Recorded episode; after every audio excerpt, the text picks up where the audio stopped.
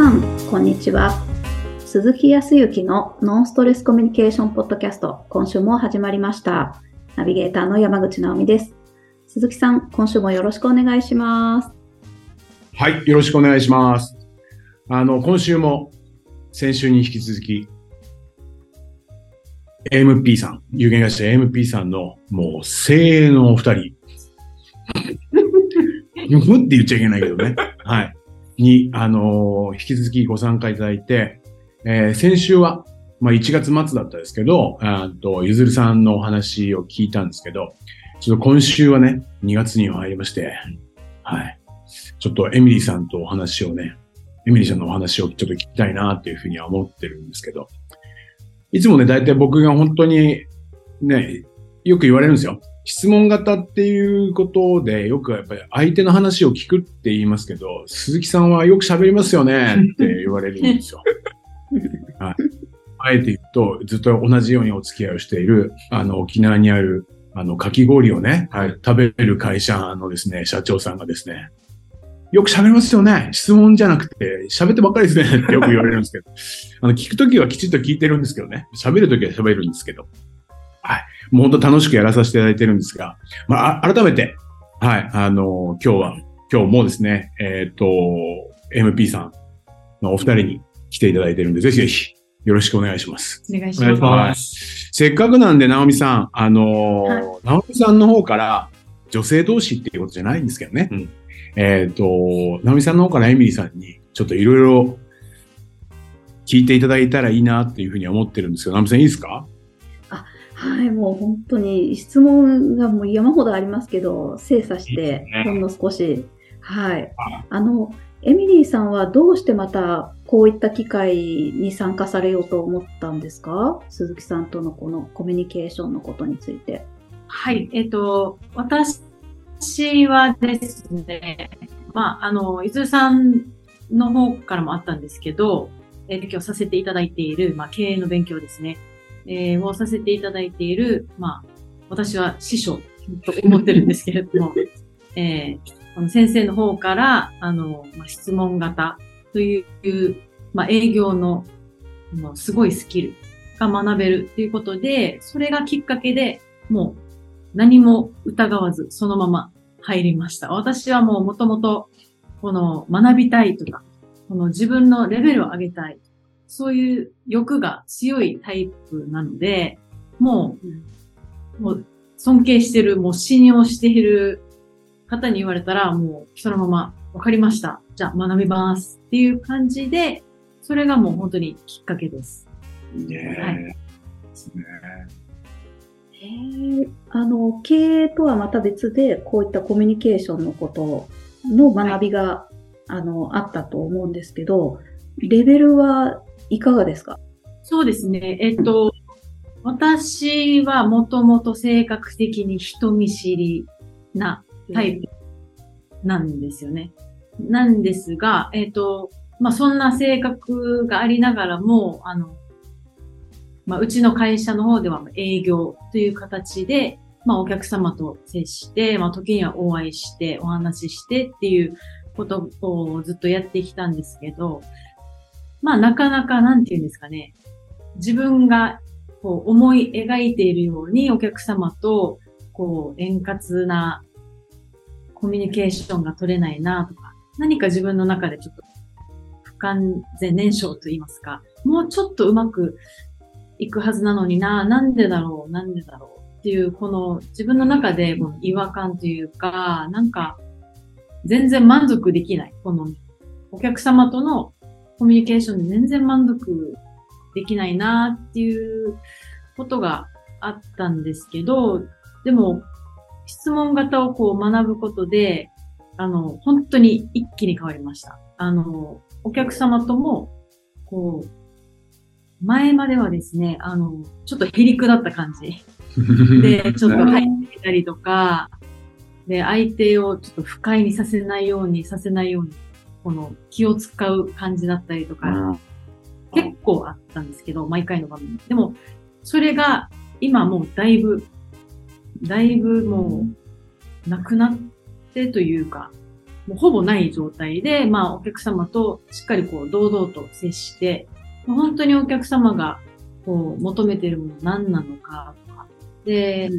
まあ、私たちの、まあ、商品はリストバンド、イベント用のリストバンドなんですけれども、なぜ私たちの会社を知ってくれたのかとか、そういったことを、なんていうんですかね、こう、気を使うことなく、変に気を使うことなく、しっかりと明確に聞けるっていうスキルが、もう、一気に上がりました。もう、だいぶ変わりました。ええすごい。嬉しい。どうしてそう聞けるようになったんだと思われますか？えっと、そうですね。まず、あのーまあ、この質問型って、この営業のスキルっていうところもすごくあると思うんですけれども、まあ、自分自身に対する目線っていうのもすごく養われると思っていて、で、私は、まあ、先ほど言ったように、まあ、人見知りのタイプで、あの、あまり、この、人を寄せ付けないようにするっていうタイプでもあったので、鈴木先生は多分よくわかると思うんですけれども、そうね。あまりこう、なんていうんですかね。あの、人、人と、人は好きなんですが、人とうまく、こう、相手のことを知ろうとか、相手がどんな人なんだろうとか、っていうことにあまり、こう、意識が向いてなかったというか。でも、あの、昔はそうだったんですけど、質問型をすることによって、自分とも会話していくので、自分の中で。少しずつ少しずつ自分とも会話していって、で、自分のことも認められるようになり、で、自分の、まあ、短所だなって思ってたところを、まあ、否定してたんですけど、今までは。でもそれが、だんだんとだんだんとなくなっていって、まあ、そんな自分もありだよね。っていうことも受け入れられるようになり、受け止める力ができてきたというか、うん結構自分自身に対する目線っていうのが、あの、大きいかなっていうのを思います。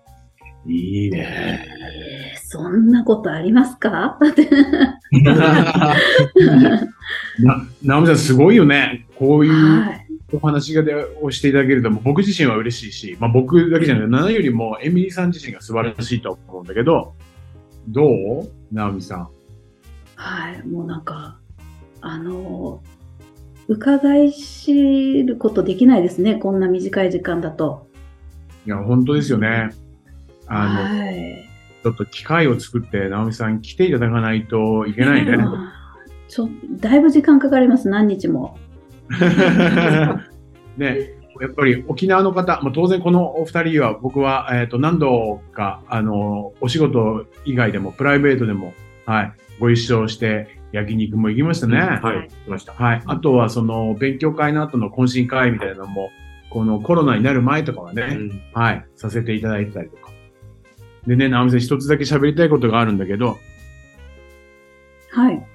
あのー今、エミリーさんの話を聞いててね、あのー確かに、ああ、そうだったなって思い出したのは、えっ、と、一番最初、もうですからもう間もなく5年ぐらいになるけど、そこで、えっ、と、その勉強会の後に、まあ、僕だとか、まあ、当時その、青木先生とか、一緒に懇親会をね、えっ、と、開きましょうということで、その経営を学ぶ学校の、おまあ、校長というか社長さ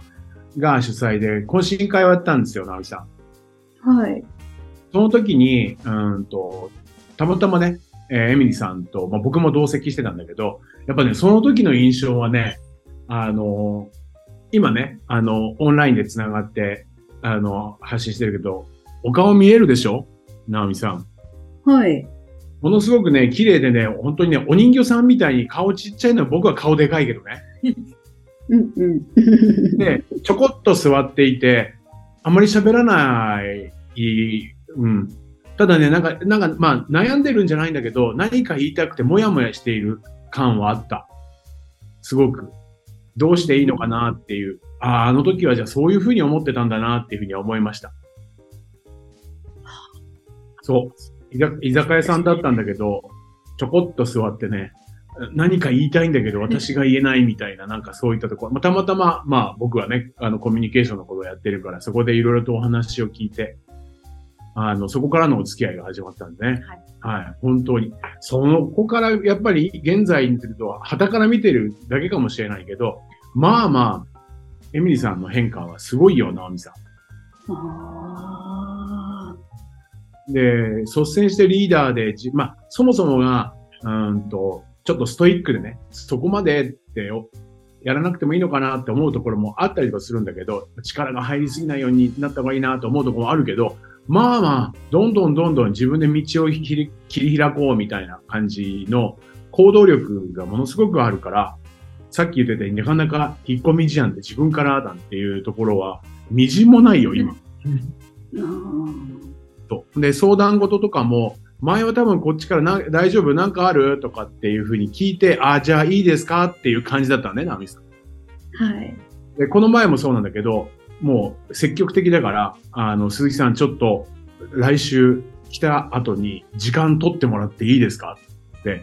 自らやっぱり自分がこうしたいっていうことをちゃんと表現できるっていうことは素晴らしいなっていうふうには思いますよ。わうん。あすごい。ね。いやい。ええ、エミリーさんは今後もっとこうしていきたいとかっていうこともあるんですか？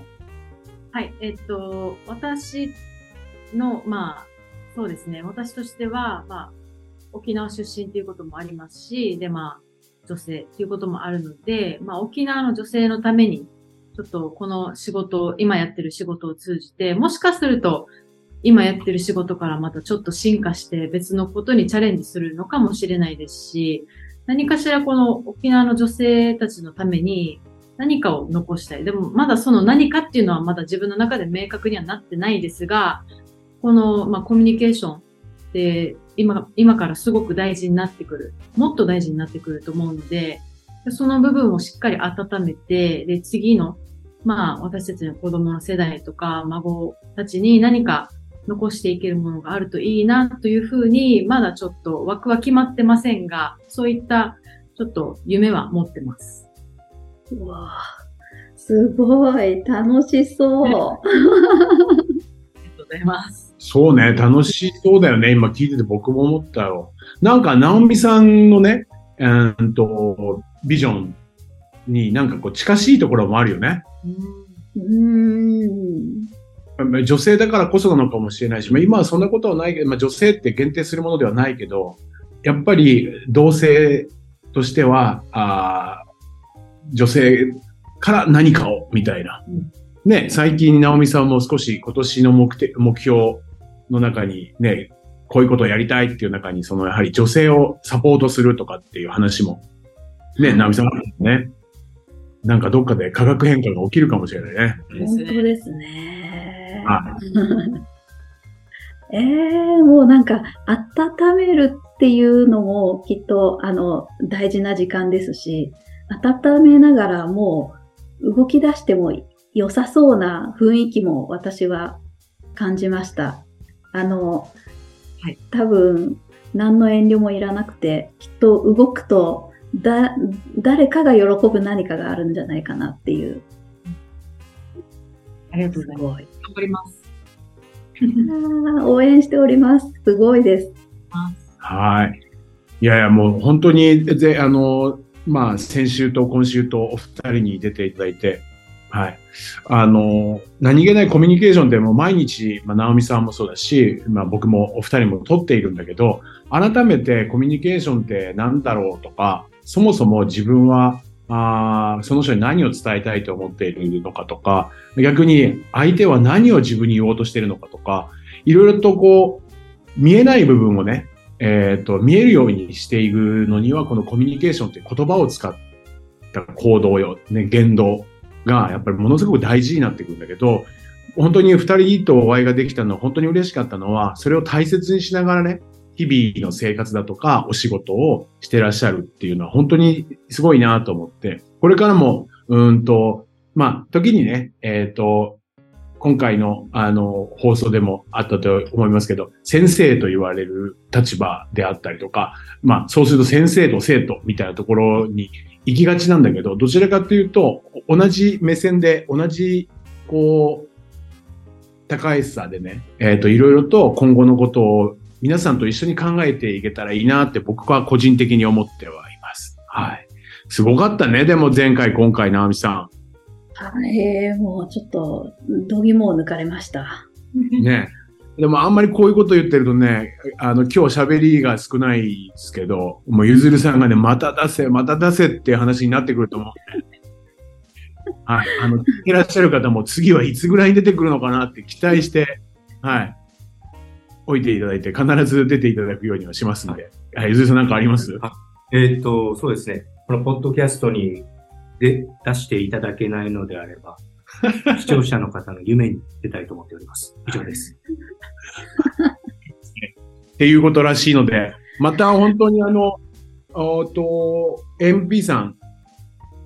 には、ももっともっとまた素晴らしいスタッフの方もいらっしゃるし、その5年前からご縁をいただいているいろんな会社さんにもいろんな、まあね、あの、僕自身が話題でこのポッドキャストで出してらっしゃる方もいらっしゃるけど、あの、今年はいろいろと、あの、ご参加いただけるような形で交渉もしていくんで、そしてまた何よりもお二人にも、はい、あの、いろいろと近況も聞かせていただければというふうには思っています。今回は本当ありがとうございました。ありがとうございました。ありがとうございました。それでは最後にお知らせです。ノンストレスコミュニケーションポッドキャストでは皆様からのご質問をお待ちしております。コミュニケーションでのお悩み相談や、こんな時どうするのなんていうご質問を鈴木さんにお答えいただきますので、皆様どしどしご質問ください。